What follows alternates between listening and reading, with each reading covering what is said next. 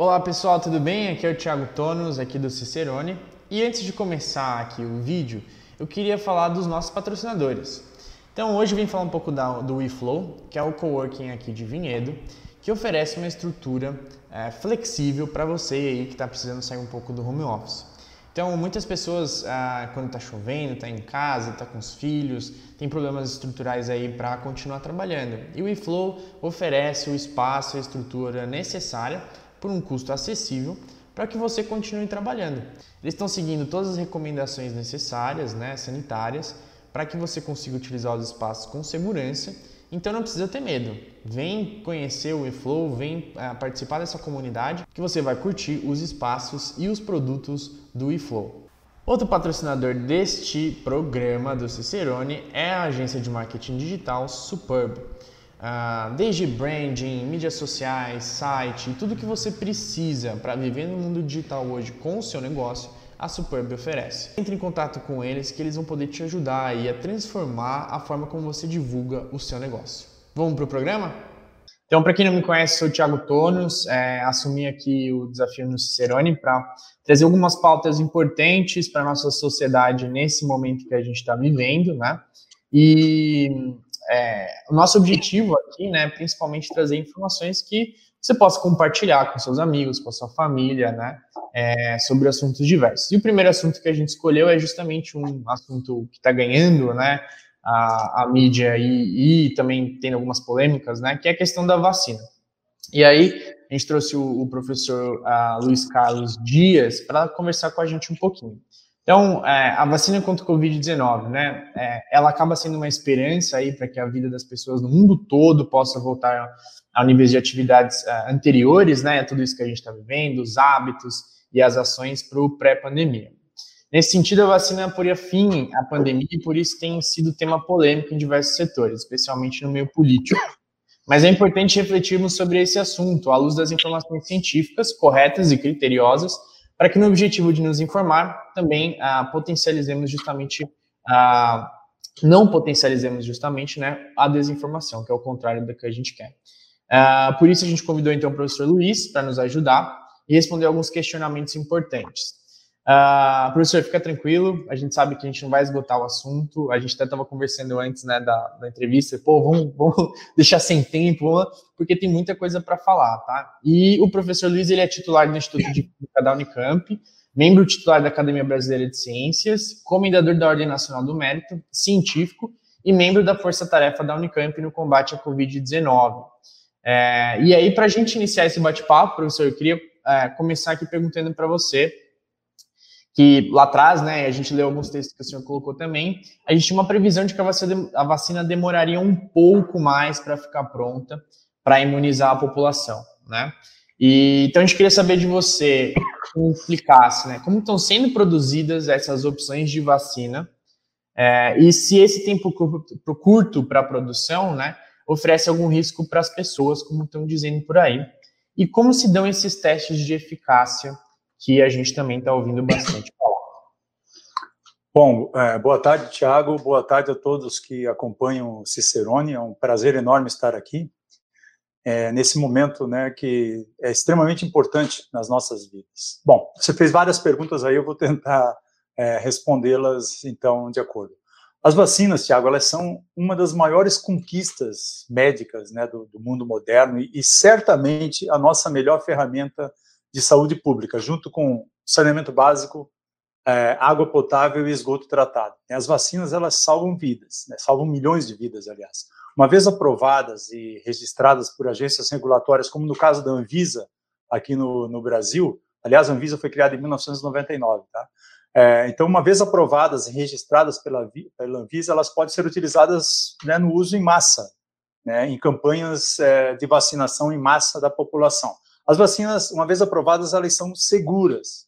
Né? Elas não oferecem riscos para a população. Elas salvam vidas. Elas servem para proteger a população de doenças fatais, de doenças que matam, de doenças é, virais agudas, né? Que, ou de doenças que provocam incapacitação. As vacinas salvam algo em torno de 3 milhões de vidas né, por ano. Cerca de 6 pessoas por minuto são salvas com o uso de vacinas. Né? Elas aumentaram a nossa expectativa é, de vida e foram certamente as principais responsáveis pela diminuição da mortalidade infantil. Vocês não lembram, vocês não conhecem, vocês não viveram, mas no Brasil, nos anos 1950, cerca de 10% das crianças, Tiago, elas não chegavam em 5 anos de vida, né? E a, a varíola, por exemplo, uma doença que matou mais de 350 milhões do, de pessoas no século XX, todo todo mundo, ela foi erradicada do planeta graças a uma vacina, né? E desde 1973 aí 1974 nós não temos assim casos de varíola no mundo, ela foi erradicada. A paralisia infantil, a poliomielite, né, que quando eu era criança, por exemplo, incapacitava muitas crianças, ela está sob controle no Brasil desde 1989.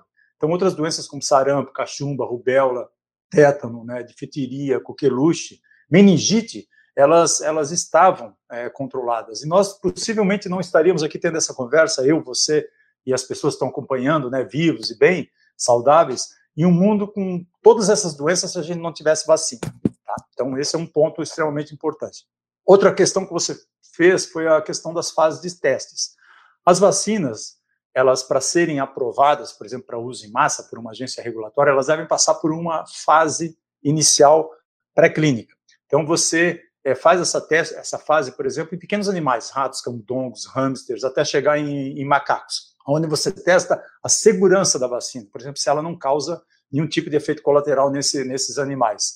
É, lembrando que vacinas servem para proteger as pessoas da doença, medicamentos servem para tratar. Então, você pega animais, você não inocula a doença neles, você simplesmente vê a questão de segurança, se ela é segura, se ela não faz mal para esses, esses animais.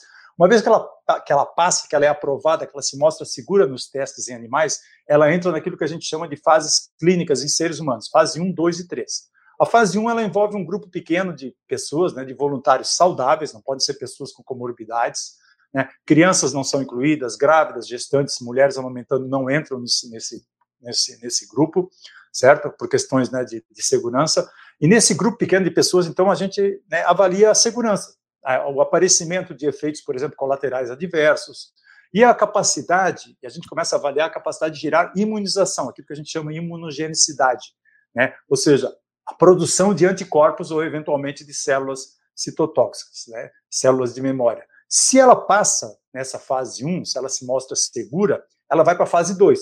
Aí a fase 2 já, já, já, é agora com centenas de participantes, centenas de voluntários, é, é, é, ou, ou, chegando a mil voluntários, ou até um pouco mais, aí, onde se coleta informações sobre segurança, sempre segurança, as doses, se, pode ser uma dose ou duas doses, o intervalo de tempo entre a primeira dose e a segunda dose, o modo de administração, por exemplo, né, se ela é intravenosa, se ela é oral, se ela é muscular, né, é, intramuscular através de uma injeção, e novamente se avalia a imunogenicidade, né, ou seja, se ela, a capacidade que a vacina tem de produzir anticorpos, de produzir anticorpos, uma resposta né, de anticorpos neutralizantes, ou de células, que a gente chama de células de memória, né, de linfócitos do tipo T, né, células TCD4 e células citotóxicas TCD8. As duas respostas de células de memória, células T, né, de linfócitos T e de anticorpos, elas são extremamente importantes. Então, se ela passa nessa fase, aí ela vai para uma fase 3, que é a fase mais importante, a última delas. E ela envolve dois grupos. Um grupo que toma, por exemplo, uma candidata, a vacina que você está querendo testar, ainda não é uma vacina, a gente chama de candidata vacinal, né? E um outro grupo que toma um placebo, que ou contém os ingredientes da vacina sem o princípio ativo, aquele que tem um efeito terapêutico, ou contém, por exemplo, normalmente está sendo estudado muito agora no caso da Covid, a meningo ACWY, que é uma vacina que é utilizada para meningite, que é segura, a gente usa. Ela não trata a Covid, mas ela também não faz mal. Então, ela é usada como placebo, porque você precisa ter um grupo de controle, tá? Ah, para ver, no final, você quer é, é, analisar quantas pessoas, por exemplo, foram infectadas no grupo placebo comparadas com o grupo da vacina. Quanto mais gente infectada no grupo placebo, melhor, o que significa que aquela candidata vacinal protege. Esse estudo, então, ele envolve um grupo placebo, né, um, como controle, ele é um, um, um estudo randomizado, ou seja, os voluntários nos dois grupos, eles são colocados de certa forma, assim, aleatoriamente. Tá? É, e outra coisa que é muito importante, ele é duplo cego. É, ou seja, o médico ou, ou, a pessoa que está, o pesquisador que está receitando o placebo ou a candidata vacinal, não sabe quem é o placebo nem quem é a candidata vacinal. E a pessoa que está recebendo o voluntário não sabe se está recebendo placebo ou a candidata vacinal. Isso aí para evitar qualquer tipo de tendência. Esse é o estudo mais é, importante, né? Porque esse é, estudo, a, tanto as pessoas do grupo placebo quanto do grupo vacinal, elas vão estar expostas à doença agora. No caso da Covid, são profissionais da área médica, né? são profissionais da área da saúde, são enfermeiros, são médicos, são intensivistas, são profissionais da área de segurança dos hospitais, né, dos postos de saúde, que estão sujeitos à infecção. Eles estão tomando as medidas de precaução, mas mesmo assim, eles vão ser infectados, porque eles estão ali sujeitos à infecção. Então, a fase 3 é a fase mais importante e é ela que fornece uma resposta definitiva da eficácia, ou seja, quantas pessoas do grupo que tomou a candidata vacinal são protegidas, por exemplo, com relação às pessoas que tomaram o placebo. Mas ela não, mas não é só a eficácia que é importante, porque mesmo na fase 3, se continua avaliando, por exemplo, a segurança. A segurança é a questão mais importante antes de, antes de tudo, e ela é avaliada desde os ensaios pré-clínicos até a última fase, que é a fase 3. A tua última pergunta foi relacionada ao tempo né, de, de desenvolvimento de uma vacina. Né? Então, normalmente, assim, o tempo para desenvolver uma vacina, um medicamento, ele, ele, historicamente né, tem sido longo, ele pode levar 8, 10, 12 anos, até mais. Nós temos, estamos tentando ter, desenvolver vacinas, por exemplo, para HIV até hoje, há 30 anos, e ainda não tem uma vacina eficaz, tem vacinas em, em fase 3. Nós estamos tentando desenvolver vacinas, por exemplo, para doenças parasitárias tropicais como chagas, malária, é, leishmaniose, e nós não temos. A vacina que nós temos para malária, ela, é, ela precisa de quatro doses, só pode ser para crianças pequenas, e ela tem 30% só de eficácia, para você ver. Então, são vários os desafios. Mas a ciência também avançou muito nos últimos anos. Esse é um ponto extremamente importante. As vacinas que levavam 10, 20, 30 anos para serem desenvolvidas, quando começaram a ser desenvolvidas anos atrás, hoje elas seriam desenvolvidas mais rapidamente, né? Porque certamente a ciência também avançou. Então esse é um ponto importante. A vacina, a vacina da cachumba, por exemplo, ela foi, eu acho que o caso mais rápido no desenvolvimento de uma vacina até hoje. Ela levou algo em torno de quatro anos a quatro anos e meio. Mas olha só, Tiago, nós estamos em uma pandemia. O mundo está sofrendo com a Covid. E você vê o que a Covid fez com o mundo e não tem vacina para a Covid. Só aí você pensa como seria o nosso mundo sem vacina para as outras doenças, que a gente tem vacina. Então, é, a, o, o, fato de ser uma pandemia, de estar afetando globalmente, ela levou a muito investimento, a investimento maciço, né, dos vários países, de várias empresas, né. Então, muitos pesquisadores de, é, se dedicaram, né, muitos pesquisadores muito talentosos, né, se dedicaram, é, estão se dedicando aí é, 24 horas quase por dia, né, trabalhando em turnos para tentando tentando desenvolver um, um, imunizante. Um pouco de sorte, eu vou dizer para você também é sempre importante. Mas primeira coisa que a gente tem que fazer, né, para explicar por que, que esse desenvolvimento da vacina foi tão rápido. Primeiro, é preciso estudar a doença. Você precisa conhecer a doença, você precisa entender a doença e descobrir qual é o microorganismo que causa, qual é o agente infeccioso. Uma vez que você descobre isso, foi feito muito rapidamente. No caso, o SARS-CoV-2 ele foi descoberto muito rapidamente. O SARS-CoV-2, por exemplo, ele foi descrito em 31 de dezembro de 2019. Aí a segunda coisa que você tem que fazer é, é identificar o genoma dele, tá? Porque o genoma vai dar informações extremamente importantes para o desenvolvimento de medicamentos e principalmente de vacinas. E o genoma do SARS-CoV-2 já foi descrito logo em seguida, em janeiro de 2020. Aliás, não só o genoma, mas em janeiro de 2020 já se começaram a descrever algumas primeiras mutações que estavam ocorrendo né, no, nesse genoma. Houve um compartilhamento muito rápido de dados entre os cientistas do mundo inteiro, isso aí também é algo totalmente inédito né, na história da ciência.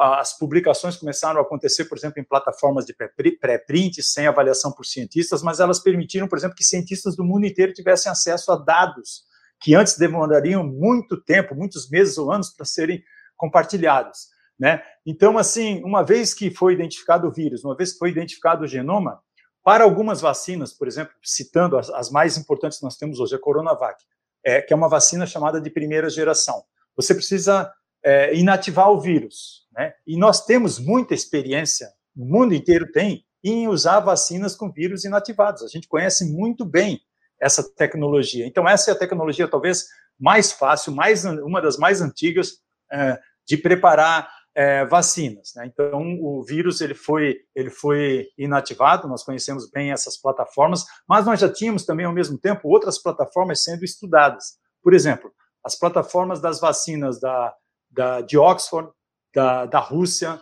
da Johnson Johnson, todas elas são baseadas em adenovírus. O que, que são adenovírus? São vírus que causam resfriados comuns em seres humanos ou em chimpanzés. Tá? Então, a, a de Oxford, por exemplo, ela é baseada numa, num adenovírus de chimpanzé. Nós não temos nenhuma vacina desenvolvida à base de adenovírus de chimpanzé, mas ela é uma tecnologia que Oxford já vinha estudando para SARS, para MERS, que foram causadas por outros adenovírus, mas que não viraram pandemias, então não precisou de uma vacina. Mas essa essa tecnologia estava lá. Então bastava modificar a proteína eh, externa, né, a proteína espícula, a proteína spike, que é a que faz com que o vírus entre nas nossas células, e colocando o código genético, por exemplo, desse outro vírus, e aí eles conseguiram preparar rapidamente.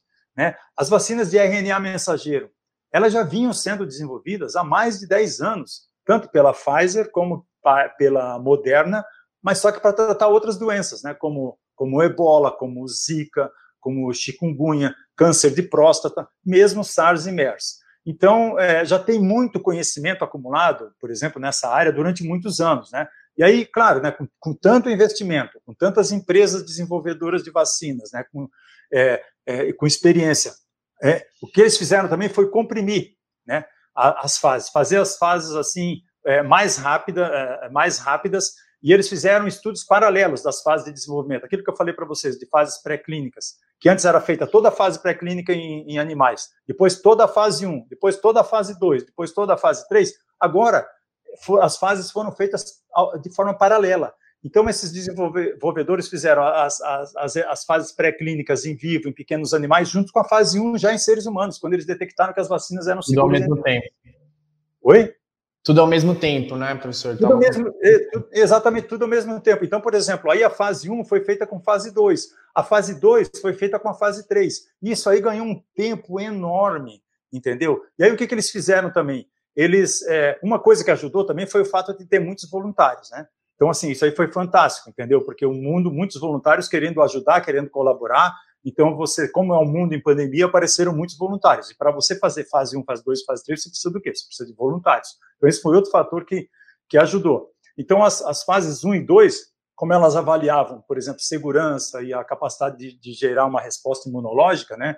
O número de doses, o tempo entre as doses, elas já, elas já avançaram porque elas se mostraram seguras, né? Então, por exemplo, é, como ela se mostrou seguras nas fases 1, 2 e 3, essas candidatas vacinais aí, as mais importantes, isso aí é que entra a questão de sorte. Nós temos muita sorte, porque todas essas se mostraram seguras.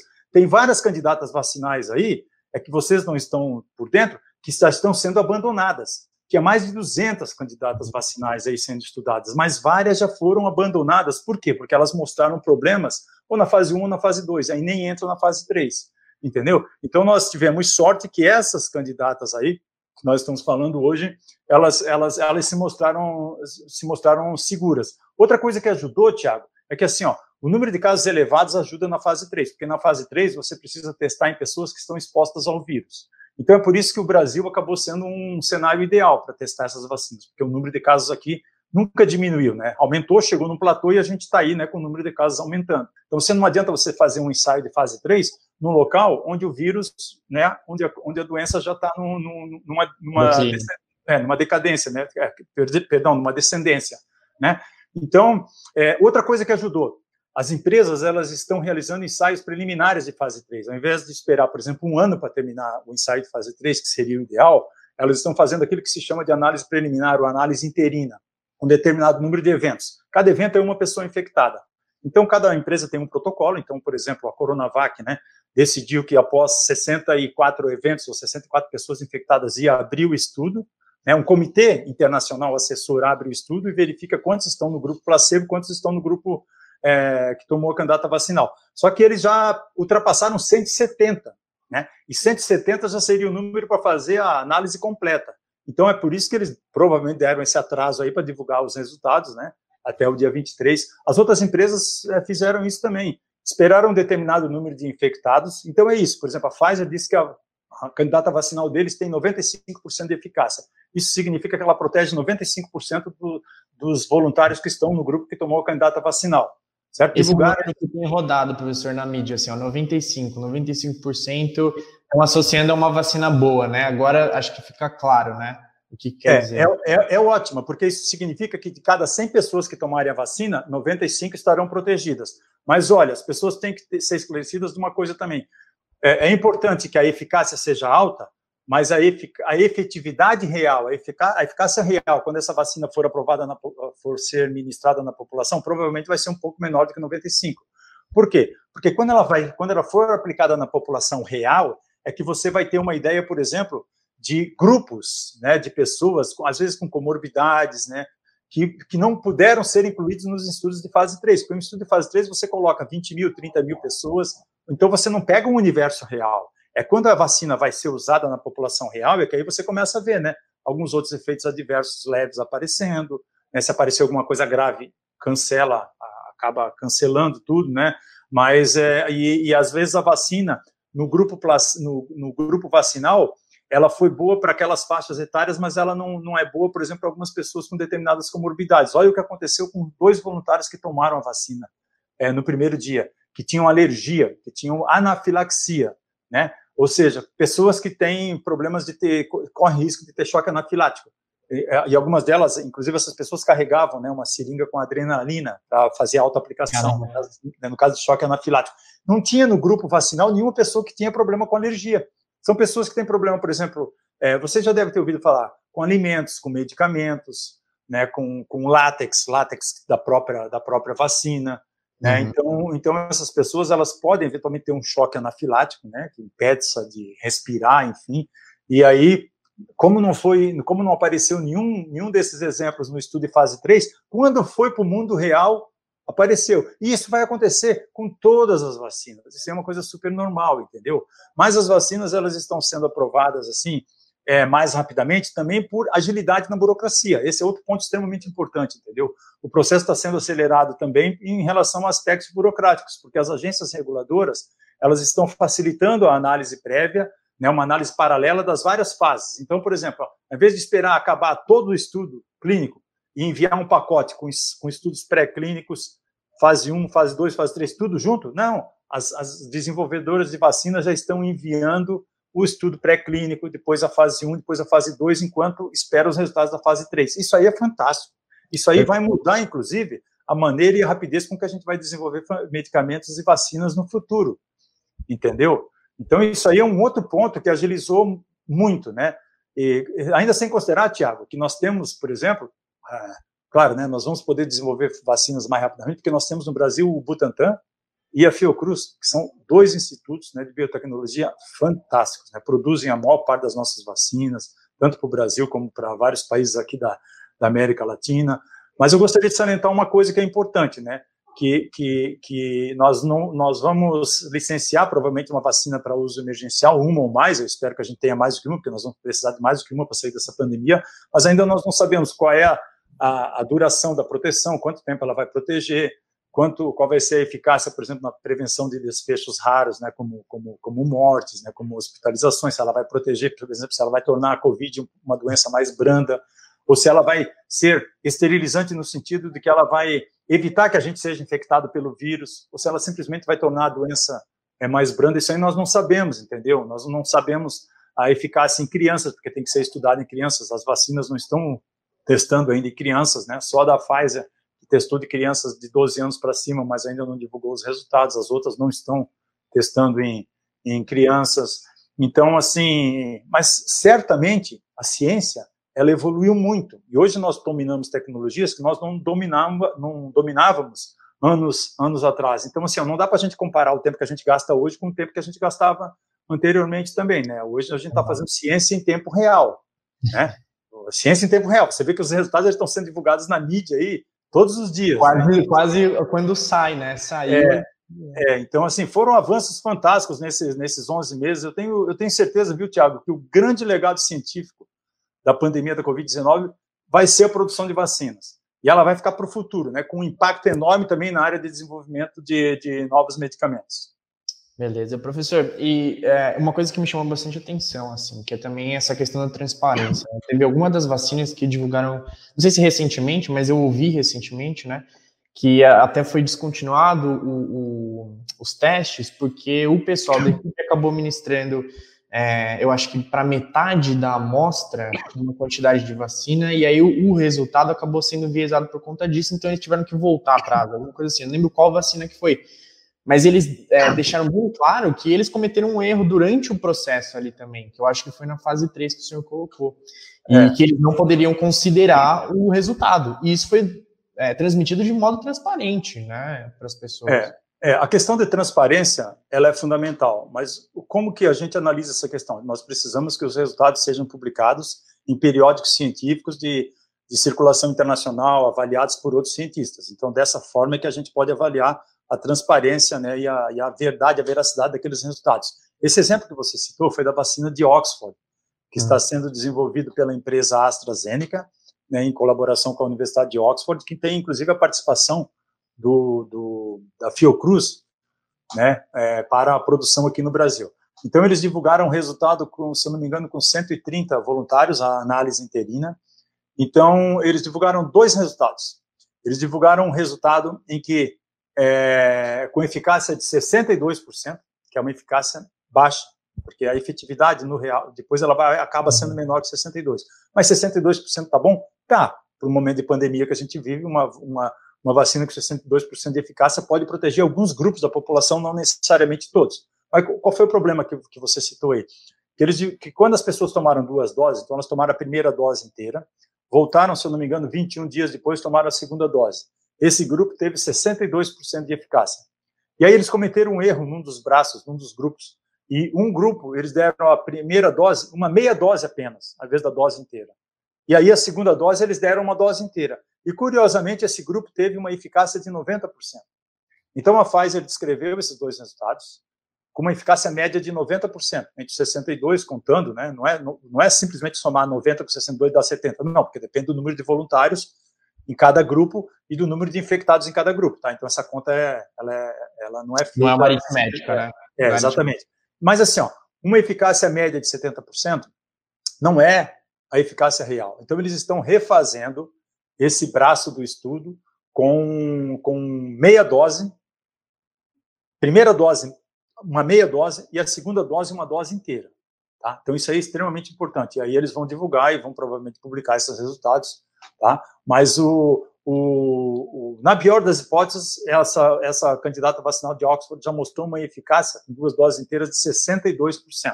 Está abaixo das outras, você está vendo, né? Que a maior uhum. parte das todas as outras estão mostrando uma eficácia de 90%, acima de 90%. Mas assim, nós vamos precisar de mais do que uma vacina, então todas elas vão ser bem-vindas certamente. Mas os resultados não é que o estudo da, é, foi cancelado, não, né? Ele está sendo refeito e certamente, né? Essa, essa vacina, eu espero, ela vai estar à disposição da população brasileira, né? É, em 2021. Perfeito. Bom, pessoal, para quem chegou agora, a gente está conversando com o professor Luiz, tá? Ele é titular do Instituto de Química da Unicamp, membro titular da Academia Brasileira de Ciências, comendador da Ordem Nacional do Mérito Científico e membro da Força Tarefa da Unicamp no combate à Covid-19. A gente convidou ele hoje para falar sobre a, a, vacinação, imunização e o que espera a gente aí para o futuro, né? A gente tem mais algumas perguntas para serem feitas, mas eu vou levantar aqui do Yuri, professor, até tentei colocar aqui na, na tela, mas é uma pergunta bem grande, mas é, no limite você falou um pouquinho sobre isso, né? Da gente vai, vai ter que ter necessidade de ter mais de uma vacina, né? Mas a pergunta dele é justamente sobre isso. É, ele fala assim: existe estudo que mostre a duração dos anticorpos ou que o corpo retém essa memória imunológica? Ele fala, desculpa, não sei se esses são os termos, né? Mas é justamente isso. É, a gente está falando da vacinação, da primeira vacinação, daí a gente ainda vai ter outros processos, né? Depois disso, não é tão simples assim, né? Olha, é, por exemplo, tem estudos que mostram que a, nós temos uma resposta imunológica, né, adaptativa no nosso corpo, por exemplo, pessoas que são infectadas. E essa resposta, por exemplo, de anticorpos, aí ela dura de três a seis meses, entendeu? Isso aí ainda não está muito claro quanto dura a resposta de proteção, por exemplo, de pessoas que foram infectadas por Covid, né? Então, esse é um ponto importante. Mesmo quem, tom, mesmo quem já foi infectado, então, que se recuperou, vai ter que tomar vacina. A resposta das vacinas é o seguinte, né, as respostas de fases 1 e 2 já mostraram que a maior parte dessas vacinas aí, é, pelo menos essas que estão em fase 3, elas induzem boa produção de anticorpos. De anticorpos que são o quê? Neutralizantes. Anticorpos neutralizantes são aqueles que vão neutralizar o vírus, vão se ligar no vírus, nas proteínas espículas, né, aquelas proteínas de fora lá da coroa do vírus, e vão impedir que o vírus entre nas nossas células. É, é a única resposta importante? Não. A gente precisa também, por exemplo, que as vacinas elas induzam uma resposta que a gente chama de celular, que é de linfócitos T, células TCD4 e T, células TCD8. Principalmente as células citotóxicas TCD8, elas são muito importantes, porque no, elas agem por um outro mecanismo, né, um modo de ação diferente dos anticorpos neutralizantes. Os anticorpos neutralizantes vão impedir que o vírus entre na nossa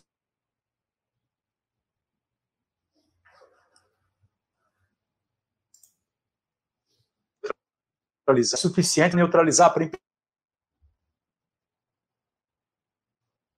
que, que elas fazem?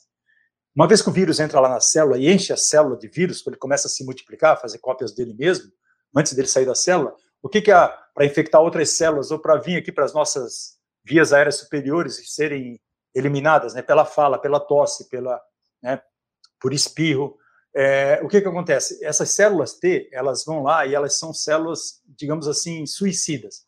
Elas vão lá e se chocam com as células que estão infectadas com o vírus e destroem. Elas se destroem e destroem as células que estão infectadas com o vírus e destroem, consequentemente, os vírus. Então, essa resposta ela também é importante. Então, tem algumas vacinas que induzem os dois tipos de respostas. É, por exemplo, a vacina da Pfizer, ela mostrou boa indução de, de anticorpos neutralizantes e boa indução de células é, de memória, T.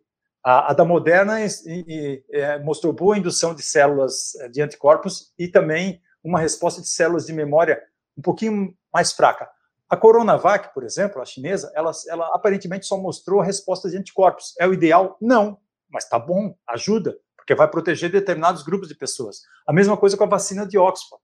Ela produziu principalmente uma resposta de anticorpos, entendeu? Agora, produzir resposta de anticorpos nas fases 2 e de células de memória, elas, elas são garantia de que as vacinas, de que essas candidatas vacinais vão proteger? Não.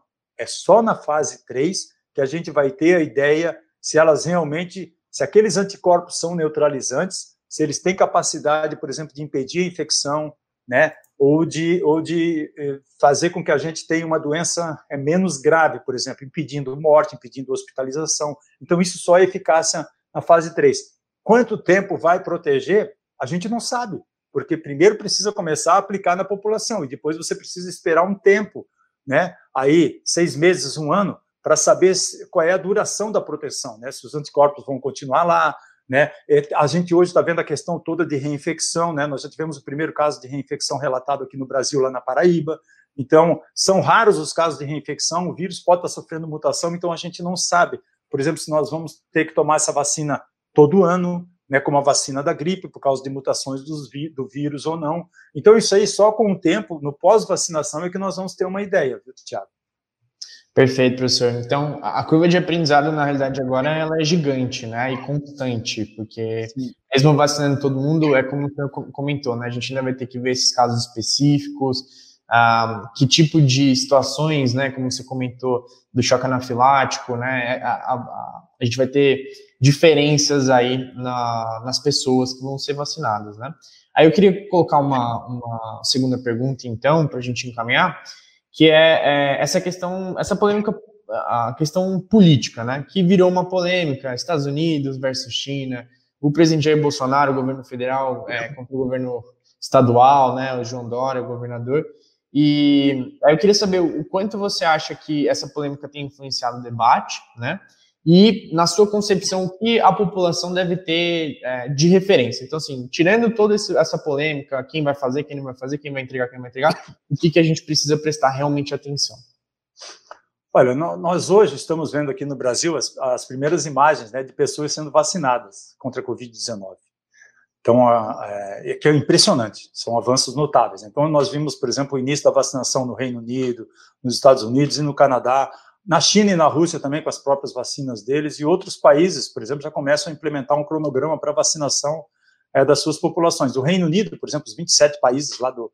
Perdão, os 27 países da União Europeia já vão também começar a, a vacinação, todos eles é, ao mesmo tempo. E aqui no Brasil, infelizmente, né, nós estamos no meio de uma disputa política que opõe o presidente é, governadores, e que, infelizmente, essa questão está sendo judicializada. Né? A gente está vendo aí o STF agora tendo que entrar para decidir se a vacina é obrigatória, se os estados têm direito de vacinar ou não, né? se, se a gente precisa assinar um termo de, de concordância com a, com a vacinação ou não. E nós não temos ainda, é, Tiago, nem perspectiva de quando a vacina vai chegar, porque nós não temos vacinas ainda, gente. Nós só vamos ter vacinas quando as vacinas, quando a Anvisa disser essa vacina está aprovada ou para uso emergencial ou para uso ou para registro em toda a população. O uso emergencial ela só pode ser utilizada em determinados grupos prioritários. Então, assim, executar o plano nacional, né, um plano nacional de imunização, vai ser uma tarefa extremamente desafiadora, infelizmente, em virtude dos, dos obstáculos ideológicos que nós estamos passando aí hoje. Eu creio que a gente precisa assim, de equilíbrio nesse momento, de serenidade e de inteligência dos nossos, dos nossos líderes, de que eles atuem como, como líderes. Né? Uma, a, aprovação de uma vacina é, é, que mostre eficácia em fase 3, ela tem que ser baseada em decisões e critérios técnicos e independentes, né? por parte da, da Anvisa, que deve atuar como uma agência, né? A Anvisa é uma agência de, de Estado, não é de governo, né? O que a gente espera é que ela atue como uma agência né, independente, republicana, né? A, a gente não pode é, é, pensar na aprovação ou atrasar a aprovação de uma vacina né, por critérios é, políticos, por critérios é, ou decisões políticas né, baseadas na origem da vacina. Tá? A gente não deve se preocupar com isso. O, o rigor para aprovar uma vacina em fase 3 por essas agências de vigilância sanitária, ele é extremamente alto, como é alto aqui também, né, aqui no Brasil. Então, assim, ó, o presidente da República ele não pode decidir se a vacina é boa ou não para a população brasileira, porque ele não entende ciência, ele não entende eficácia. O governador, por exemplo, do estado de São Paulo, também não pode é, fazer a mesma coisa e não pode marcar data de início para vacinação, por exemplo, sem ter uma vacina. Então, o que eu tenho para dizer assim, ó, opiniões pessoais e questões políticas e ideológicas, elas não são mais importantes do que a ciência, né? Eu considero esse jogo político hoje que a gente está é, vendo aí um jogo mesquinho, né, sobre as vacinas. E o que, que é, qual é o problema desse jogo mesquinho? Ele só dá força e ele alimenta o um movimento chamado anti-vacinas, que é um movimento irresponsável, que é um movimento criminoso, que presta um enorme desserviço para as campanhas vacinais e para a saúde pública, né? Então, essa briga, por exemplo, com relação a, a essa briga política, ela pode levar à desconfiança da população com relação à vacina, e inclusive levar aquilo que a gente quer combater, que é uma queda na adesão da população à vacinação. Né? E se isso acontecer, nós não vamos sair dessa pandemia tão cedo, porque nós não vamos conseguir atingir a chamada imunidade coletiva, imunidade comunitária. Né? Então, nós precisamos das vacinas e de várias vacinas, né? porque cada uma delas vai poder, vai funcionar provavelmente para um grupo populacional diferente. Né? Algumas vão proteger as crianças, jovens, mas elas não vão ser boas para adultos, outras vão ser boas para adultos. Então, a gente precisa certamente de mais do que uma vacina. Né? A gente precisa lembrar, as nossas autoridades, né, que esse vírus ele já tirou mais de 182 mil vidas de brasileiros. E a gente precisa confiar na ciência. Né? A ciência é o mais próximo que a gente pode estar da verdade. Né? A população brasileira precisa ter acesso a todas as vacinas. Então, assim, ó, é inaceitável que, a, que essa questão política, por exemplo, seja colocada né, é, acima da, da saúde pública, nessas né, questões, aspirações políticas pessoais. O governo federal, o que ele precisa fazer? Ele precisa comprar o maior número possível de vacinas, colocar no PNI, que é o Programa Nacional de Imunização. Aliás, o Programa Nacional de Imunizações ele foi criado em 1973. Foi um marco na história da saúde pública no, no, Brasil, né? Porque a partir desse momento a gente começou a erradicar várias doenças infecto-contagiosas, doenças imunopreveníveis. E além do PNI, essas vacinas elas são distribuídas pelo SUS, né? Que foi criado com a nossa, pela nossa Constituição em 1988. Então, o Brasil criou, né, junto com a democracia, vocês que são jovens aí, criou junto com a democracia, em 1988, o SUS, que é um sistema único, único, realmente, ousado, né, que segue os princípios da universalidade, da, da equidade, da integralidade, é o único sistema, é o maior sistema, na verdade, desse tipo no mundo. O Brasil é um exemplo de, vacina, de campanha de vacinação em massa e é o único país que tem mais de 100 milhões de habitantes, que tem assistência médica gratuita para toda a população. E o brasileiro, ele gosta de vacinas, né? então nós não podemos perder isso. Né? Nós precisamos, nesse momento, conversar com a população, conscientizar a população para a importância da vacinação contra a Covid. Né? É preciso ter uma boa comunicação também por parte do governo para ajudar né, nessa, nessa comunicação é, com a sociedade. É, é, é, preciso que todos os divulgadores científicos, todos os jornalistas de ciência e a mídia em geral, e vocês que estão fazendo esse trabalho aí, por exemplo, nesse momento, continuem isso cada vez mais ativamente, porque a gente precisa levar a informação correta para a população. E certamente que nós precisamos também de muita transparência por parte dos desenvolvedores de vacinas, é, publicando né, os, os, os, os resultados, da, da, principalmente da fase 3 agora, que é o que a gente está aguardando. Perfeito, professor. É, a, a Geni, ela está perguntando aqui na, no chat se o senhor conhece esse movimento é, anti-vacina, você sabe como surgiu isso? Não sei. Isso não está na, na pauta, mas. Não, mas não tem problema não. Olha só, o movimento anti-vacinas ele não é muito forte no Brasil, viu, Geni? Desculpa. Mas ele está crescendo. Ele está crescendo, infelizmente, principalmente em virtude desse momento de polarização política. Esse movimento ele é muito forte nos Estados Unidos, ele é forte em alguns países da Europa, e ele começou lá no Reino Unido em 1998, com um pesquisador chamado Andrew Wakefield, em que ele publicou um, um artigo, uma, um trabalho é, fraudulento, já para começar, mas ele publicou um trabalho numa revista médica muito conceituada, a The Lancet, que vocês provavelmente ouviram falar aí, dessa revista. E relacionando, relacionando casos de autismo em crianças com as vacinas. Então, que vacinas continham vários componentes, por exemplo, tóxicos, a base, por exemplo, de mercúrio, e que essas vacinas causavam autismo. Acontece que Wakefield estava também desenvolvendo vacina da sarampo, e, e ele, ele é, relacionou a vacina de, de, de tríplice a casos de autismo, a tríplice viral. Então, ele tinha, claro, um interesse escusos aí, esse trabalho acabou sendo é, despublicado, retratado, que é o termo que a gente usa né, no meio científico. O Wakefield, esse médico, perdeu a licença dele, então ele não é um médico, ele é um ex-médico. Só que o que, que acontece? Essa publicação dele e a divulgação desse trabalho na, pela, pela mídia, parte sensacionalista da mídia, causou enorme estrago no sistema de saúde e nas coberturas vacinais né, é, lá, no, lá no Reino Unido.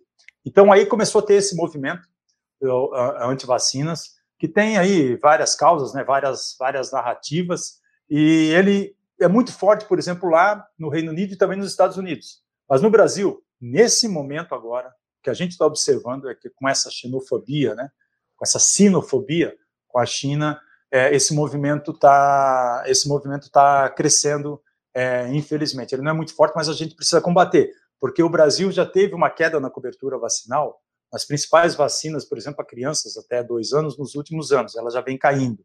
Tá?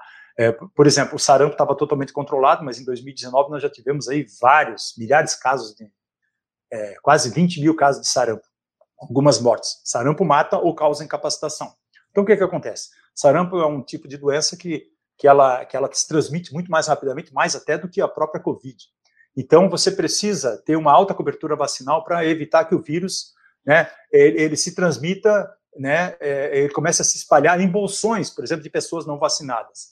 Então, com a Covid, a cobertura vacinal caiu drasticamente. Né? O que, que a gente precisa? A gente precisa resgatar a cobertura vacinal das principais vacinas e a cobertura vacinal da Covid-19 ela tem que ser alta. Então, o movimento anti-vacinas hoje, impulsionado, impulsionado nesse momento no Brasil pelo negacionismo que a gente vive, negacionismo científico, pelo obscurantismo, ele é perigoso. Então nós temos realmente que, que combater, embora não seja ainda muito forte, mas a gente já vem falando há tempo, porque nós estamos observando nas redes sociais muito movimento, grupos no, no WhatsApp, grupos no, no Facebook, é, é, contra aí a, as campanhas de vacinação em massa contra a Covid, por uma série de razões, que a gente pode até falar aqui se vocês tiverem interesse.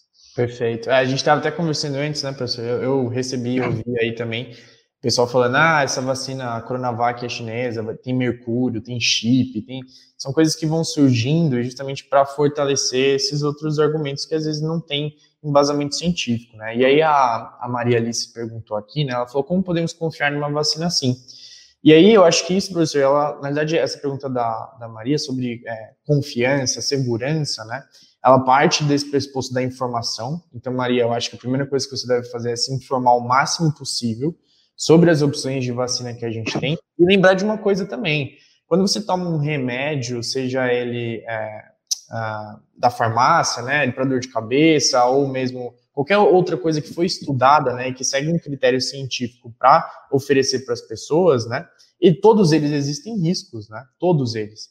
Mas se a gente se informa dos riscos e quais são as coisas, como é que eu posso dizer, os, os efeitos, né, colaterais disso, é, e a gente tem a segurança de que está sendo feito por pessoas responsáveis, né, e que estão divulgando aí os resultados dos estudos, eu acho que a gente pode, de alguma forma, ter segurança no que está sendo feito. E aí eu passo a bola para o professor também, aproveitando para a gente continuar na, nas perguntas, que é justamente isso, né, por exemplo, ah, eu tenho alguma restrição e o governo vai fazer um, uma campanha, né, de imunização, e isso precisa ter um plano, né, para priorizar as pessoas, é, quem vai ser vacinado primeiro, né, porque é aquilo que a gente estava comentando, a gente está aprendendo no meio do caminho também. Então, a minha pergunta vai nesse sentido, professor, e aí, é, mesmo depois de autorizado pela Anvisa, né, a gente vai precisar organizar a campanha de vacinação de milhões de pessoas, que implica num, numa logística super complexa, né, e eu queria que você comentasse um pouco é, o que você acredita que o governo, governo federal e estadual estão, se ele, o que eles estão planejando, de fato é alguma coisa que faz sentido, que é eficiente. Bom, é, Tiago, é, antes, é, só para complementar ali o que você falou da Maria Alice, a tua primeira pergunta com relação à segurança das vacinas e todas as fases, eu respondi as dúvidas dela, né? Exato. Porque eu falei de todo, por que foi desenvolvida tão rápido e todas as questões de segurança. Agora, vacinas não contêm chips, gente. Isso aí é uma invenção enorme, é uma mentira. As vacinas elas não contêm mercúrio. Mercúrio ele é tóxico. Mercúrio que a gente chama mercúrio metálico. Algumas vacinas, principalmente as mais antigas, elas continham um composto chamado timerosal. Hoje você usa colírio aí a base de timerosal também, que é um derivado de mercúrio, mas que não é tóxico e que é eliminado do organismo rapidamente. Mas ele não é o mercúrio tóxico, aquele que, sabe aquele líquido prateado que tinha no, nos bulbos de, mercúrio, de termômetros antigos, que não existem não dava para pegar, né? Exatamente, aquele lá é que é o mercúrio tóxico. Agora, os derivados de mercúrio que eram utilizados, apesar de serem de mercúrio, eles não são tóxicos, porque eles são é, iônicos. Então, eles são, por exemplo, é, eliminados do organismo e a gente sabe que eles não, não apresentam toxicidade. Inclusive, você tem vários medicamentos no seu dia a dia que contêm o mesmo mercúrio, que é o timerosal, e você nem sabe. E uns deles, por exemplo, né, são colírios. E, e, então, assim, existem muitas fake news e a gente realmente precisa, precisa combater. Né? Bom, a questão do, do, do, do governo federal, o governo federal ele divulgou hoje né, um plano de, de vacinação, ainda com, com muitas lacunas, um plano que foi certamente elaborado aí às pressas para satisfazer a, a opinião pública, ele foi encaminhado ao, ao STF é, com, com uma lista, por exemplo, de alguns médicos, de alguns cientistas. Né? O, o, o governo de São Paulo também divulgou um plano anteriormente, né? o, o Butantan, inclusive, ele, ele optou por desistir de pedir a liberação para uso emergencial da vacina, né, da Coronavac, e, e vai apresentar a documentação completa, é, aparentemente com registro definitivo é, é, no final de dezembro. Agora, uma coisa que é importante, Tiago, é o seguinte: uma coisa é ter um plano, né, mas a gente não tem uma vacina ainda, certo? Nós não temos no Brasil nenhuma vacina ainda. Então, outra coisa, depois, uma coisa é ter a vacina também, e outra coisa é produzir e distribuir para toda a população brasileira, porque nós temos desafios industriais de produção em larga escala. O Butantan e, o, e a Fiocruz são dois institutos né, públicos de, de pesquisa fantásticos, que fornecem a maior parte das nossas vacinas. Mas essa também, ela vai ser a maior campanha de vacinação em massa da história, não só do Brasil, mas mundial, entendeu? E aqui no Brasil, como eu já falei, as vacinas elas têm que ser inseridas no PNI, que é o Programa Nacional de Imunização. Então nós temos que 212 milhões de pessoas aí no Brasil. E nós temos que vacinar, por exemplo, algo em torno pelo menos 80% da população brasileira. 80% da população brasileira dá pelo menos 170 milhões de pessoas. E essas vacinas aí, é, até o momento, todas elas precisam de duas doses. Então pensa assim, ó, se você tem 170 milhões de pessoas, você precisa fazer as pessoas irem tomar a primeira dose, e depois de 14 dias, ou 21 dias, ou 28 dias, dependendo da vacina, porque o, tempo, o intervalo entre as doses é diferente, essas mesmas é, 170 milhões de pessoas têm que voltar para tomar a segunda dose, certo? Então você tem que ter um sistema informatizado, né, para registrar essas pessoas, para dizer qual é a dose, qual é a vacina que elas tomaram, qual foi a data e qual é a data que elas têm que voltar para tomar a segunda dose. Algumas vão voltar no mesmo posto, no mesmo local que tomaram, outras vão estar em cidades diferentes. Então, por isso que a gente precisa de um sistema informatizado no país inteiro. Né? Você pode tomar a sua primeira dose em Vinhedo e depois a segunda dose lá no Pará. Entendeu? Mas aí tem que ter um sistema informatizado. E você tem que tomar a primeira dose e a segunda dose da mesma vacina. Você não pode misturar vacinas, você não pode misturar plataformas vacinais, porque elas nunca foram estudadas juntas em fase 3. Então, esse é um ponto importante. Né? Então, a gente vai precisar, olha só, para 340 milhões de doses, a gente vai precisar de 340 milhões de agulhas, seringas, frascos, tampas dos frascos, né? É muito a gás, muito algodão, álcool, né? Porque as pessoas, elas passam aqui, né? No, limpam, né? O, o, o braço, embalagens para agulhas, embalagens para seringas, né? Então a gente precisa lembrar que nós já tivemos anteriormente problemas, por exemplo, com EPIs, com máscaras, porque o mundo inteiro está passando isso. Então o mundo inteiro está correndo atrás de seringa, de agulha, e nós não temos, gente, todo esse essa essa quantidade. Lembrem outra coisa, a campanha da, da, da, Covid no ano que vem vai estar fazendo, vai estar sendo organizada paralelamente à campanha da gripe.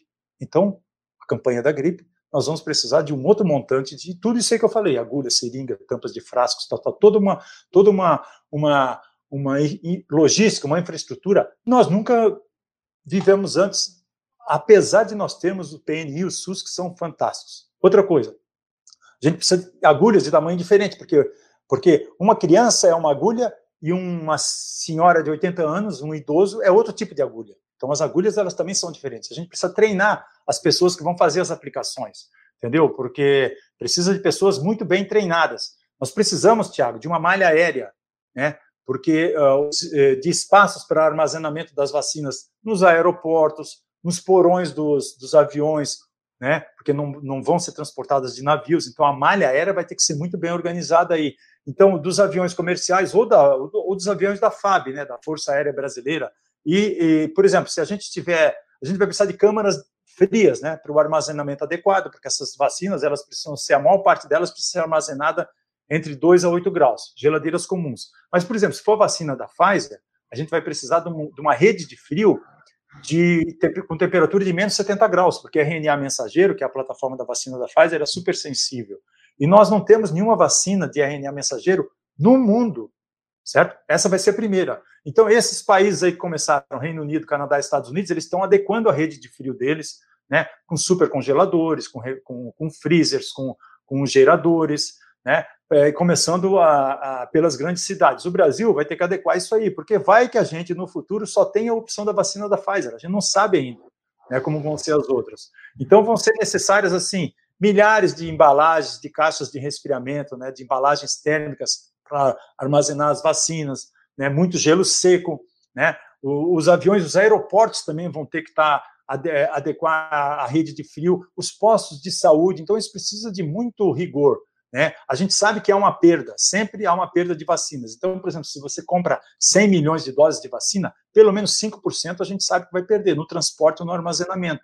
Então, tudo isso aí tem que ser levado é, em consideração, lembrando que a gente vai estar tá vacinando contra a gripe ao mesmo tempo, né? Então, imunizar toda uma população brasileira né, vai ter muitos desafios, né? Quando essas vacinas vão chegar no, no, no posto, nos postos de saúde, como levar para o país inteiro, né? Quem vai ser vacinado primeiro? Então, assim, nós, nós temos que, que garantir acesso igualitário a todas e todos, certo? Então, nós temos que ter critérios humanitários aí, porque a gente precisa atender as populações das periferias, as populações vulneráveis, as populações indígenas, os refugiados, os privados de liberdade, os asilos. Os privados de liberdade foram tirados do plano do governo federal. Mas, gente, não podemos esquecer que os privados de, de liberdade, eles não são, eles já vivem em condições desumanas, mas também tem o pessoal, né, os agentes de segurança que, que trabalham lá com eles, os agentes penitenciários, tem familiares dos presos que vão visitá-los e que voltam para casa. Então tem toda uma cadeia aí que a gente realmente tem que tem que considerar, a gente não pode deixá-los de fora.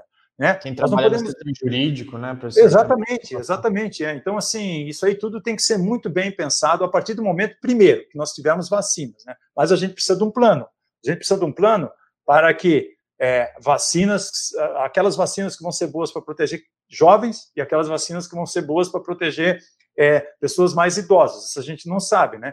As, as, primeiras vacinas, talvez elas não sejam perfeitas, talvez elas não sejam ideais, talvez a gente, a gente talvez elas não previnam a infecção, talvez elas apenas reduzam o sistema, mas ela, os sintomas, mas elas vão ser é, importantes. A gente vai aprender muito com essas primeiras vacinas, entendeu? Nós vamos precisar de mais do que uma vacina, certamente. E combater o negacionismo científico, o movimento anti-vacinas. Então, e a gente precisa realmente de uma, de uma alta adesão da população de todas as faixas etárias e em todas as áreas geográficas. Não adianta ter uma alta adesão aqui em São Paulo, a gente precisa de uma alta adesão no sul, no norte, no nordeste, no centro-oeste, entendeu? Então, isso aí é extremamente é, é, importante, né? E a gente precisa lembrar, né, que é, é, com a Covid, que nós estamos promovendo aí queimadas, desmatamento das florestas, né, a caça, o tráfico, o consumo de animais silvestres, a falta de saneamento básico, né? Saiu uma pesquisa ontem, dados, perdão, dados atualizados ontem do Sistema Nacional de Informações sobre Saneamento, que 46% da população brasileira não é atendida com rede de esgoto, Tiago. 16%, um pouquinho mais, 16,3%, não é atendida com rede de água.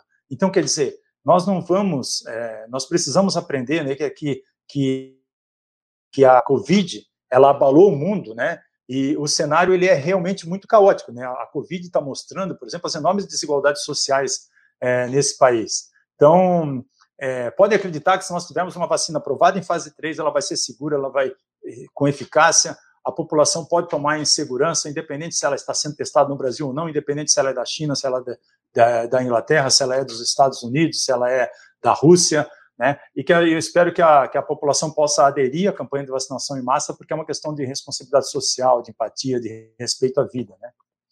E, é, e é uma forma também, né, professor, da gente botar é, para valer, né, o que está sendo produzido também dentro dos laboratórios, porque se a gente não colocar em, que nem você falou, né, em várias regiões com é, temperaturas diferentes, as pessoas diferentes, né, é, a gente não vai saber quão eficaz também é essa vacina no mundo real, né.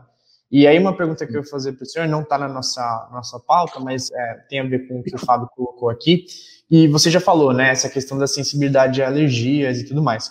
É, nesse plano, é preciso também uma, um acompanhamento dessas pessoas que têm algumas necessidades, digamos assim, por exemplo, a pessoa é alérgica a látex e aquela vacina demonstrou em alguns momentos uma adversidade a, a pessoas com aquela característica.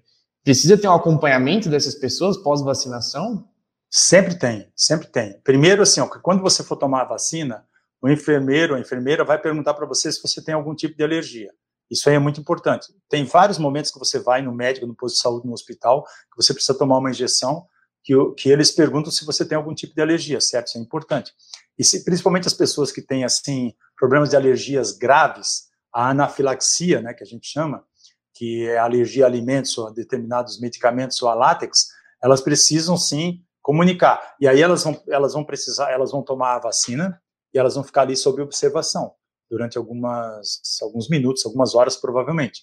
Tanto que a, a Pfizer já comunicou que a, que, a, que a vacina dela ela não pode ser aplicada em pessoas que têm anafilaxia ou, e que precisam usar essa caneta né, de adrenalina. Você já viu uhum. isso aí em filmes? Pessoas assim, que às vezes têm um, um problema, um choque anafilático, vai lá e dá uma... Uhum. Né? Aquilo ali é adrenalina que a pessoa... Porque a adrenalina ou adrenalina é, corticosteroides, né, ou antistamínicos, é que é o tratamento normal para pessoas que têm essas alergias. A alergia pode ser a picada de insetos, a picada de, né, é, pessoas que comem camarão, tem pessoas que têm alergia, por exemplo, intolerância à lactose, né, do, do leite.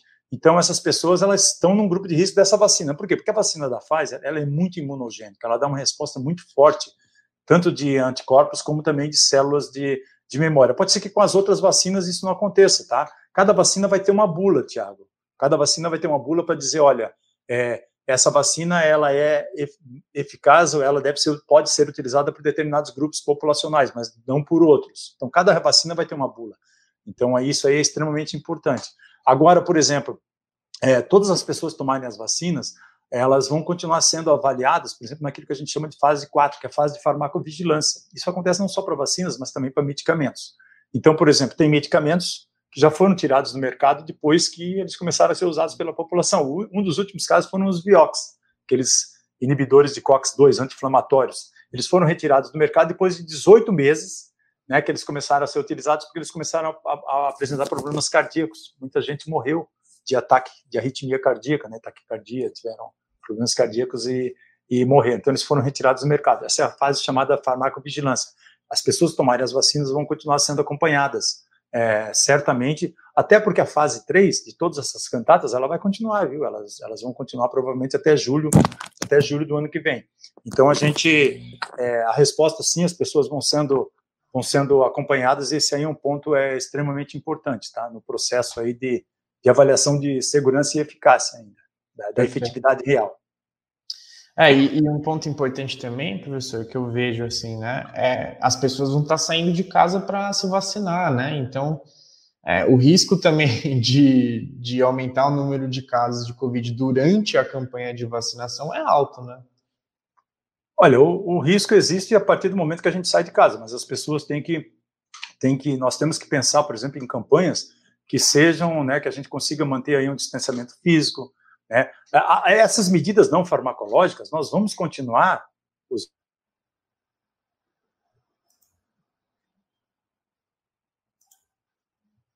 Alô, alô, professor? Deu uma cortadinha. Deixa eu ver eu se... já posso. Aqui, é isso.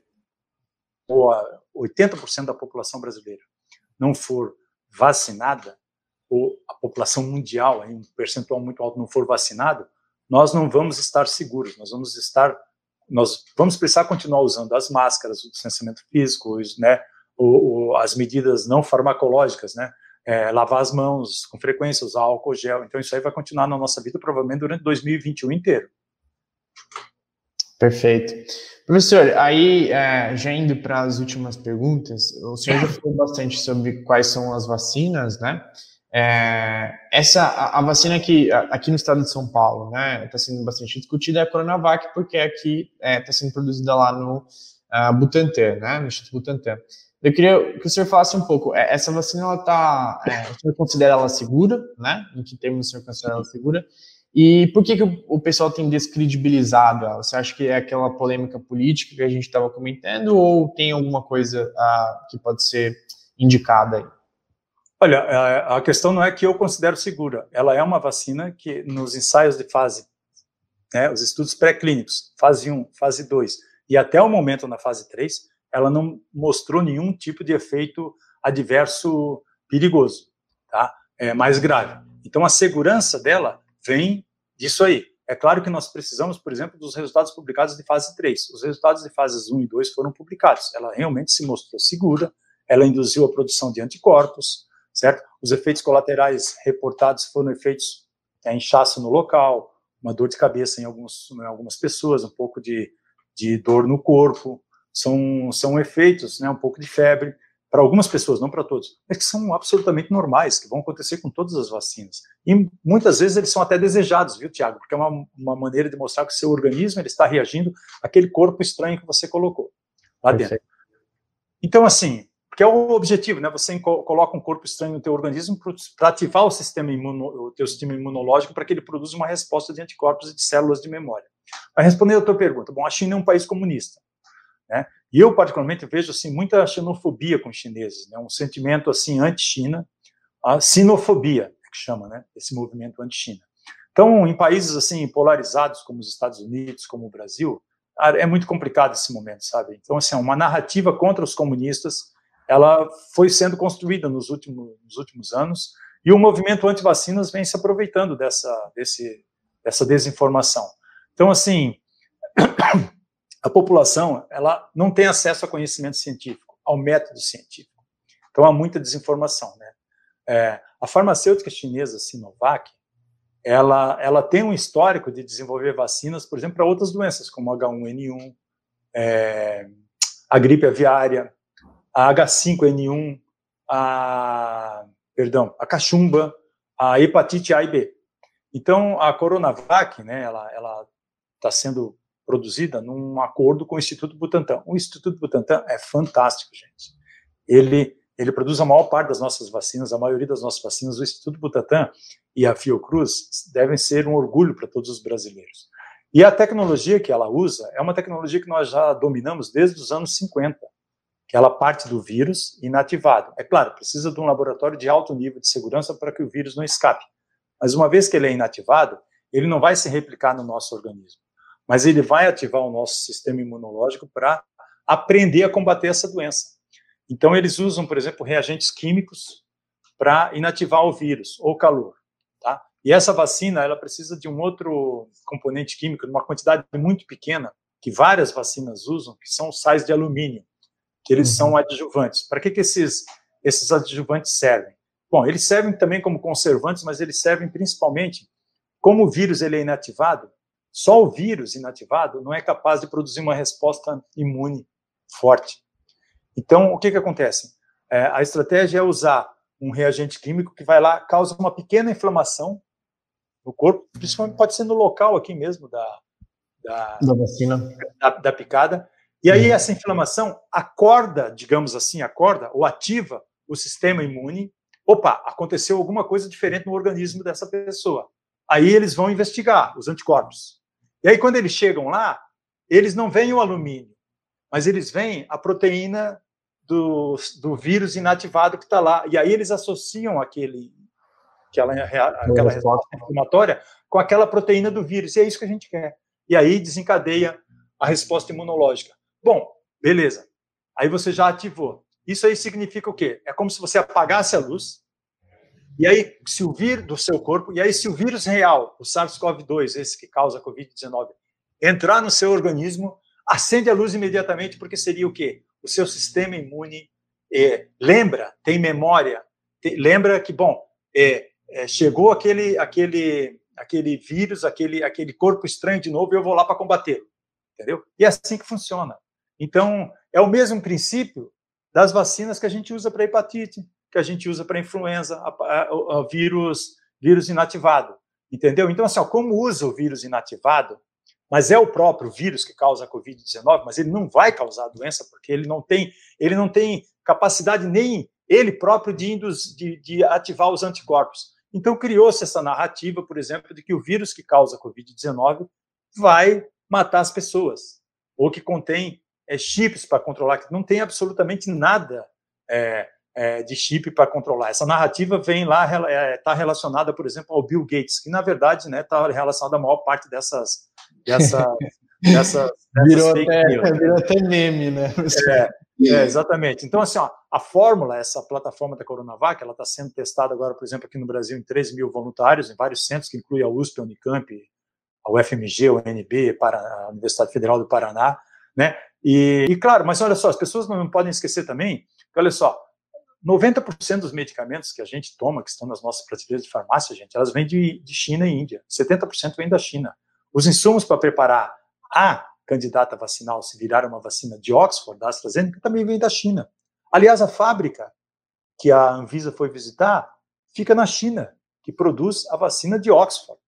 Entendeu? Então, assim, ah, vejam que é, é uma questão mais política até tem xenofobia, mas tem xenofobia com os chineses por causa da Coronavac, mas as pessoas não, não estão sendo devidamente informadas que a vacina Shadox também é produzida na China. Então, assim, ó, nós somos totalmente dependentes hoje do made in China, do product of China, do produzido na China, do desenvolvido na China. Olhem os utensílios eletrônicos, né? Tudo que você tem na sua casa, você vai ver tanto de coisa que tem isso aí, feito na China. Então, assim, a Coronavac está se mostrando segura, mostrou boas respostas de anticorpos nas fases 1 e 2, até mesmo em idosos, e a gente espera, né, torce para que ela mostre boa eficácia é, na, na, na, na, fase 3. Os, o Butantan deve divulgar os resultados agora até o dia 23 de dezembro, e a gente pode confiar no Butantan, que o Butantan é um exemplo, gente. Todos vocês aí já tomaram vacinas do Butantan ou da Fiocruz. O Fiocruz a Fiocruz tem um lema assim, ó, que diz: você pode até não saber, mas você carrega Fiocruz dentro de você. E eu diria também que a gente carrega o Butantan dentro da gente também. Então, são instituições assim públicas que têm um, um, um histórico né, de serviços prestados à sociedade brasileira. Então, assim, nós, nós temos que confiar nas nossas é, instituições e torcer aí né, para que, que a gente tenha realmente todas essas vacinas aí sendo utilizadas aqui. Né? O, o Butantan e a Fiocruz, elas são instituições centenárias, gente né? Elas produzem os nossos imunobiológicos, elas fazem divulgação do conhecimento científico, né, que impactam né, na, na, na, saúde pública. Então, elas devem ser, devem ser motivos. E a gente deve também acreditar que a Anvisa né, é, vai é, atuar aí de forma republicana. Inclusive, você vê que alguns estudos desse, o próprio estudo com a questão de segurança é tão forte que, por exemplo, lembra que um voluntário que estava no, no, no grupo né, da, da, da, vacina, do, da Coronavac, ele morreu, né, ele cometeu suicídio. Então, logo que acontece um efeito grave, qualquer estudo é parado momentaneamente. Isso aconteceu com a, com a vacina de Oxford duas vezes e com a da Butantan uma vez. Então, qualquer estudo grave, qualquer resultado adverso grave, o estudo é parado para se verificar se aquele efeito grave teve ou não uma relação causal, né? Foi causado pela, pela, pela vacina então, né? Então, assim, ó, o vírus ele não está presente na vacina, gente. Ele está inativado. Então, ele é incapaz de se replicar no corpo humano. Ele não vai causar a doença. Então, todas as vacinas, independente se eles são da China, dos Estados Unidos, do Reino Unido, da Rússia, uma vez aprovadas em, em fase 3, elas são seguras. Se a gente tiver aqui, para minha faixa etária, primeiro a Coronavac, eu vou tomar. Boa.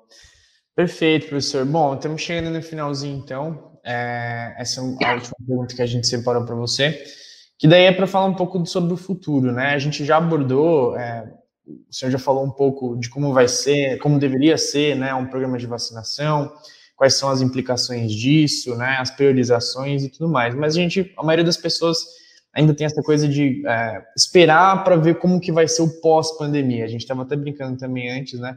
Quando que a pandemia acaba, né? Como é que vai ser esse futuro? Então, é, por último, pensando no futuro, o senhor acredita que com a vacina a vida das pessoas que foram impactadas poderá voltar à normalidade, entre aspas? E o que não vai mudar em termos de hábitos, cuidados e procedimentos que a gente deve adotar para os próximos anos? Olha, Tiago, a gente vai ter que fazer um exercício de futurologia aqui, né? primeiro, primeiro nós precisamos de vacinas, tá? Mas só as vacinas, elas não vão acabar com a pandemia elas não vão nos livrar do vírus. Né? Então, assim, é, nós vamos continuar aí com o vírus, o que a gente pode é, assim como com outras doenças isso acontece, como a gripe, por exemplo. Então, a gente precisa das vacinas, precisa de alta adesão da população, mas é, vacinar é, 7,8 bilhões de habitantes no mundo vai ser uma tarefa enorme. Nada nessa escala, gente, foi feito antes. Nós nunca passamos por isso aqui, nenhum de nós entendeu? Então, no Brasil, por exemplo, o vírus ele ainda está comandando, ele está controlando o jogo, né? Ele, nós estamos, eu diria assim, ó, nós estamos levando um 7 a 1 do vírus até agora, né? E, e para muitos, é, parece que a pandemia acabou, gente. Então a gente precisa combater um outro vírus, que é o vírus assim da falta de empatia, o vírus da ignorância. Você vê aí bares lotados, você vê praias lotadas e, e e o vírus ele, ele ataca as pessoas de forma muito diferente, né? É, então, embora eu creio que um grande avanço, né, respondendo a tua pergunta em parte, é, não diretamente relacionado às pesquisas nos laboratórios, né, desenvolvimento de vacinas, porque esse foi, tá?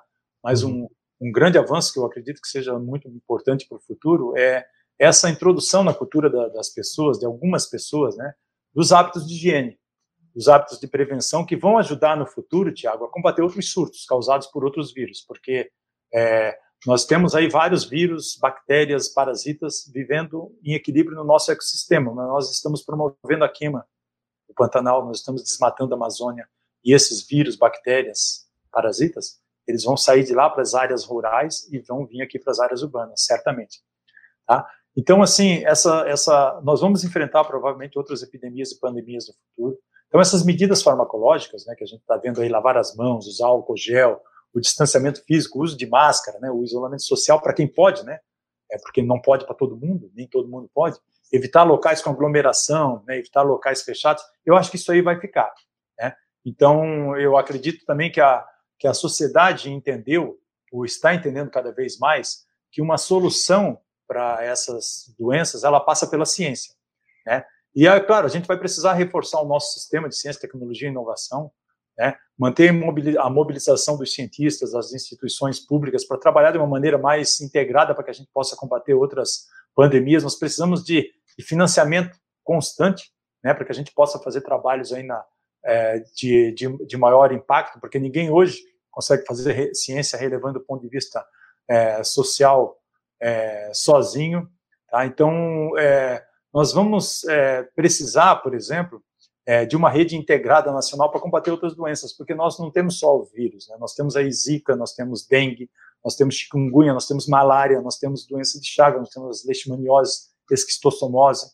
e várias outras doenças tropicais que nós não temos vacina. Não existe vacina para chagas, leishmaniose, esquistossomose ainda. Dengue, nós estamos tentando desenvolver uma vacina há mais de 10 anos, talvez a gente tenha ano que vem. Então, assim, nós é, realmente precisamos de um Sistema Nacional de Ciência e Tecnologia que ajude a transformar a ciência de qualidade que é produzida no Brasil em ações concretas para ajudar o país a enfrentar esses desafios. Outra coisa que é muito importante, isso aí que vocês estão fazendo. Né? Eu acredito assim que eu vejo os nossos cientistas participando ativamente de ações para esclarecimento da, da, da sociedade, da população de forma geral, e isso aí é super importante porque a gente precisa sair para o embate, né? Porque nós estamos enfrentando esse momento de disseminação de fake news, é, de mentiras, né? essa rede de ódio, e para isso a gente precisa de divulgadores científicos, a gente precisa de pessoas como, como vocês organizando esse tipo de atividade para levar informações corretas para a população. Nós precisamos de jornalistas de ciência, nós precisamos da mídia, né, de, de forma geral, né, é, que possa fazer aí é, é, é todo esse trabalho né, de esclarecimento é, da sociedade, particularmente nesse momento difícil que a gente está vivendo. A sociedade ela quer saber mais sobre saúde e ciência. Eu espero que isso aí fique. Né?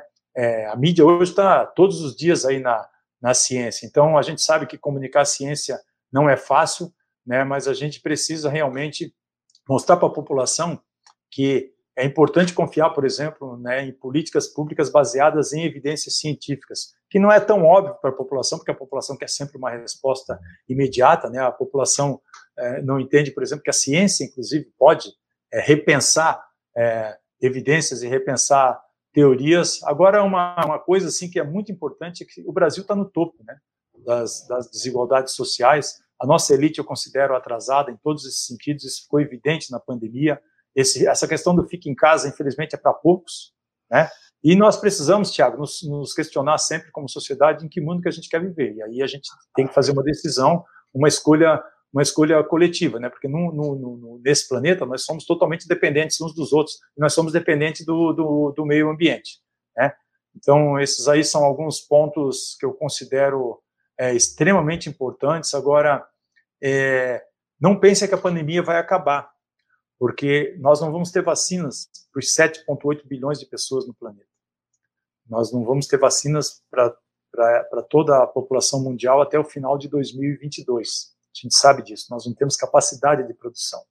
Então, nós temos que, é, é, provavelmente até o final de 2021 ainda, ficar né, adotando todas essas medidas aí de, de, de distanciamento físico na medida do possível. Eu creio que trabalho remoto ainda vai continuar é, por um tempo. Talvez os países vão alternar é, períodos de abertura e de isolamento durante esse, esse, período, até que vacinas mais robustas possam chegar. Porque, como eu falei para vocês, não necessariamente a primeira, a segunda vacina elas vão ser as melhores vacinas. Mas a ciência vai aprender muito com essas primeiras vacinas, e aí a gente vai poder preparar vacinas mais robustas, porque nós estamos aprendendo muito, né? A ciência já aprendeu muito, né? Nós estamos aí, ó, em menos de um ano da pandemia. E olha o que a gente já fez. Nós já temos vacina aprovada para uso emergencial.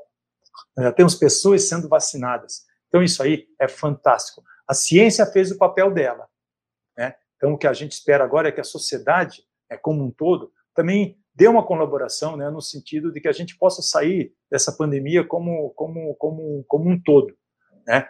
É, nós vivemos em uma sociedade, Carl já dizia, Tiago, há 30 anos, eu acho, nós vivemos em uma sociedade altamente dependente de ciência e tecnologia, onde ninguém sabe nada sobre ciência e tecnologia. Então, nós precisamos, sim, é, conversar mais com a, com a população, com a sociedade e procurar, como nós estamos fazendo aqui, tentar, né, é, levar algum tipo de informação, algum tipo de luz, né, com muito, com muito equilíbrio, para que a gente possa, como nação, é, sair dessa, dessa situação complicada que a gente vive.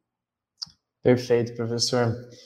Bom, a gente conversou aqui no bate-papo do CERN com o professor Luiz Carlos Dias, titular do Instituto, Instituto de Química da Unicamp, membro titular da Academia Brasileira de Ciências, comendador da Ordem Nacional do Mérito Científico e membro da Força Tarefa da Unicamp no combate ao Covid-19. Gostaria de agradecer, professor, é, ter aceitado o nosso convite, é, essas informações que o senhor trouxe e a possibilidade de fazer essa ponte entre a ciência e a sociedade, para a gente é um, uma, é, é, um valor que a gente traz aqui no Cerone, tá?